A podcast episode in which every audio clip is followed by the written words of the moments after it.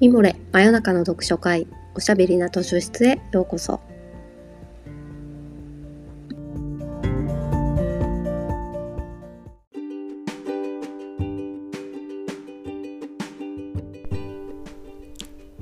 ばんは。講談社ウェブマガジンミモレ編集部のバタヤンこと川端です。おしゃべりな図書室では水曜日の夜にほっとできて明日が楽しみになるをテーマに皆様からのお便りをもとにおすすめの本や漫画紙フレーズをご紹介します。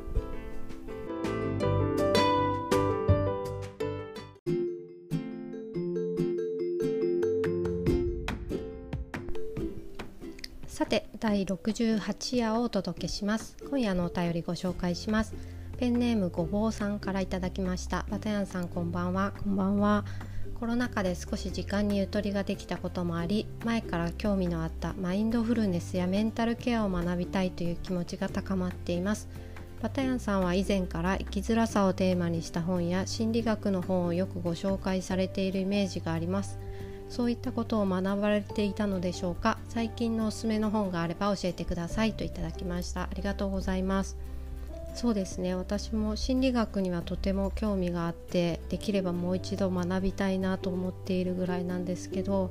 大学の専攻は社会学部だったので心理学を学んでいたといっても社会心理学とか消費者心理学っていうジャンルでした。ビジネス寄りですかね。そういうメンタルケア的な心理学ではなくてどうやって物を売るかどうやって物が売れるかみたいなことが中心だったんですよ。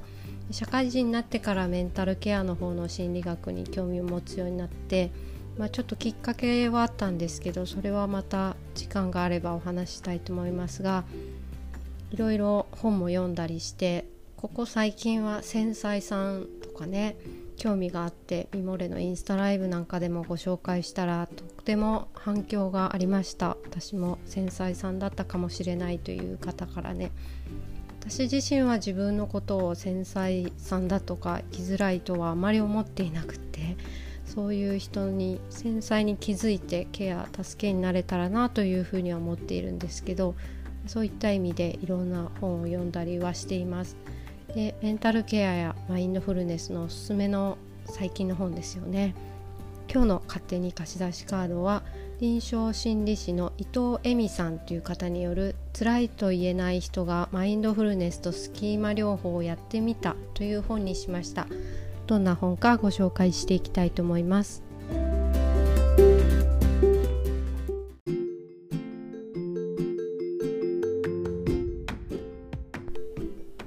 辛いと言えない人がマインドフルネスとスキーマ療法をやってみたという本の帯には人を助ける人はなぜ自分を助けられないのかと書いてあるんですね医療従事者の方だったり心理師カウンセラーの方がご自身のマインドフルネスとスキーマ療法によって自分の辛さや生きづらさに気づいて自分をケアできるようになるまでのケーススタディが書かれた本なんですね。医療従事者や心理師といった他人のケアを仕事にされている方は自分の感情を押し殺してというか自分の感情にあまり目を向けない癖がついていて他の人のケアを優先してしまうでも自分が辛いと言ったり自分の弱さに気づいたりすることができづらくなっているということなんでしょうかこの本ではそういった辛いと言えない人には2種類あると書かれていました一つは自分の感情なき者として感情なんてバカバカしいと知らんぷりをしてきた人感情を優先したり感情的な人をどちらかというと見下してきたタイプの人ですね。もう一つは感情に気づいてはいるんだけどつい人の他人の感情の方を優先する癖がついてしまっているタイプと。でこう医療従事者の方たちがみんながみんなどっちかだとかっていうことではなくて、まあ、この本ではその傾向の強いお二人のケースが出てきて治療の様子が解説されていくんですね。前者のタイプが開業医の陽介さんという男性です。慢性的な背中の痛みがあってそれが心理的なものから来ているんじゃないかとこの伊藤先生のところへ訪れるんですよね。でセラピーにこう駆け込んできているのにすごいセラピストの伊藤先生に対して、まあ、高圧的なというかバカにしたような態度をとったりとかオフィスの立地とかインテリアをけなしたりとかですね見下した態度をとる俺様タイプなんですよ。で面接を何回か重ねていくうちに陽介さんがお医者さんのご一家でその一家のエリート一家の中ではあまり認められてこなかったっていうことが、まあ、彼の中のコンプレックスというか心の、まあ、檻の部分があるっていうことが分かってきて他者とか奥さんに対して高圧的な態度をとってしまうのは、まあ、そこに起因しているんじゃないかっていうのがだんだん分かってきたりするんですね。でこのやり取りがなかなか面白いって言ったらあれですけどあの一つの映画を見るような興味深い本なんですけど、まあ、程度の差こそあれこの洋介さんほど俺様じゃなかったとしても幼い頃からのコンプレックスを蓋して感情を無視する癖がついていて強く出れる相手にはすごく偉そうな態度をとってしまう男の人って結構多いんじゃないかなと思ったりしましたこれを読んで。男だから女だからというのを今はねあんまり言いづらいですけれども 男の子の方が感情的になったり辛いっていう姉を吐いたりしづらい中で育ってくるからこう自分の感情を無視する癖をつけてしまうのかもしれないなと思ったりしました。最近最初 あ本当バカにした感じでこう先生がおすすめするマインドフルネスのメソッドとかも、拒否したりとかするんですけどだんだん心を開いていって家族とのその圧力というか核心部分に触れそしてまあ少しずつ自分に気づいて改善されてきて伊藤先生に勧められた漫画を読んでみたりするようになってねベルバラが面白かったって言ってハマるところでなんだかすごく涙が出ましたね。でもほんとセラピストの人って大変だなってつくづく思ったんですけどめちゃくちゃ時間かかるんですよねこの数回のカウンセリングでどうにかなるとか目に見えて変わっていくっていう感じは全然ないんですよね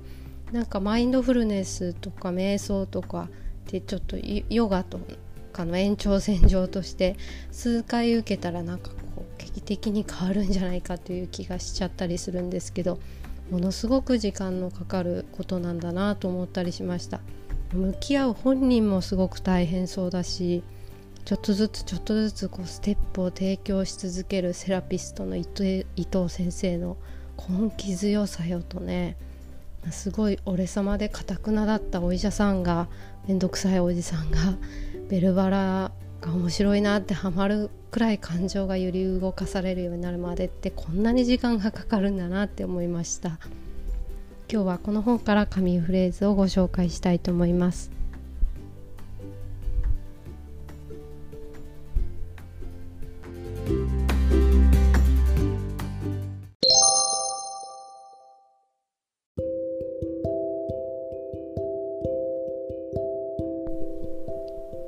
マインドフルネスのおかげで以前よりもずっと自分を大切にすることができるようになりましたそして自分を大切にできればできるほど他人を心から大切にできるようになるのだと思います。他人を大切にするについては私自身まだまだ練習が必要だと考えています。これは伊藤先生ご本人が最後の後書きに書かれているんですけれども伊藤先生でさえ自分自身をマインドフルネスで自分を大切にするようなことができるようになったり他人を大切にするについてはまだまだ練習が必要だと考えているってところはすごいなと思ったんですけれども この本の中で陽介さんともう一人クライアントさんが出てきてその人は若葉さんという女性の方でご自身が心理師なんですけどつい他人の感情を優先して他の人のお世話に気が回ってしまうと。でそこには人に迷惑かけちゃ悪いとか時間を取らせちゃ悪いとか何か悪いことが起こった時には自分が悪いってすぐ思っちゃう癖があったんですね。でこの方に伊藤先生が勧めたやり方が私はすごい面白いなと思ったんですけど悪いことをやってみるっていうのを勧めるんですよ。若葉さんが悪いからやっちゃいけないって思ってることが例えば試食をスーパーとかで試食しても試食しただけで買わないとか道を歩いて向こうから来た人を自分が避けないとかまあ、そういうちょっとしたことなんですけど実際にやってみるとそんなに悪いことは起こらないっていう。で一番しんどかったのが知り合いの約束をドタキャンするっていうことだったみたいなんですけど、まあ、それすごい分かりますよね。でドタキャンできないから無理して行ったり具合悪くても行ったりしてたんだけど実際にドタキャンしてみたらそんなに悪いことは起こらなかったっていう。今日具合が悪くってごめんねって言ったらああそうなんだ。お大事にねって言われるだけだったと。今までなんであんな無理してまで行くことなかったんじゃないかって気づいたりとか、まあ、どんなことを悪いと思うかっていうのは人それぞれ程度が違いますけれども悪いからやっちゃいけないって思っているけど他の人からすると大したことじゃないのではって思うことってもしかしたらいっぱいあるかもしれないですし皆さんの心の中にも私の中にもあるかもしれないなと思ったりしました。そうやって自分をまず大切にしないと他の人を大切にできないというお話でしたこの本にはマインドフルネスの具体的なメソッドとかなんかレーズンを食べるレッスンというかステップだったりとかスキーマ療法が具体的にどういう療法なのかなども、まあ、専門的な話も含めて詳しく書いてあるので面白い本でした。是非読んでみてください。リクエストありがとうございました。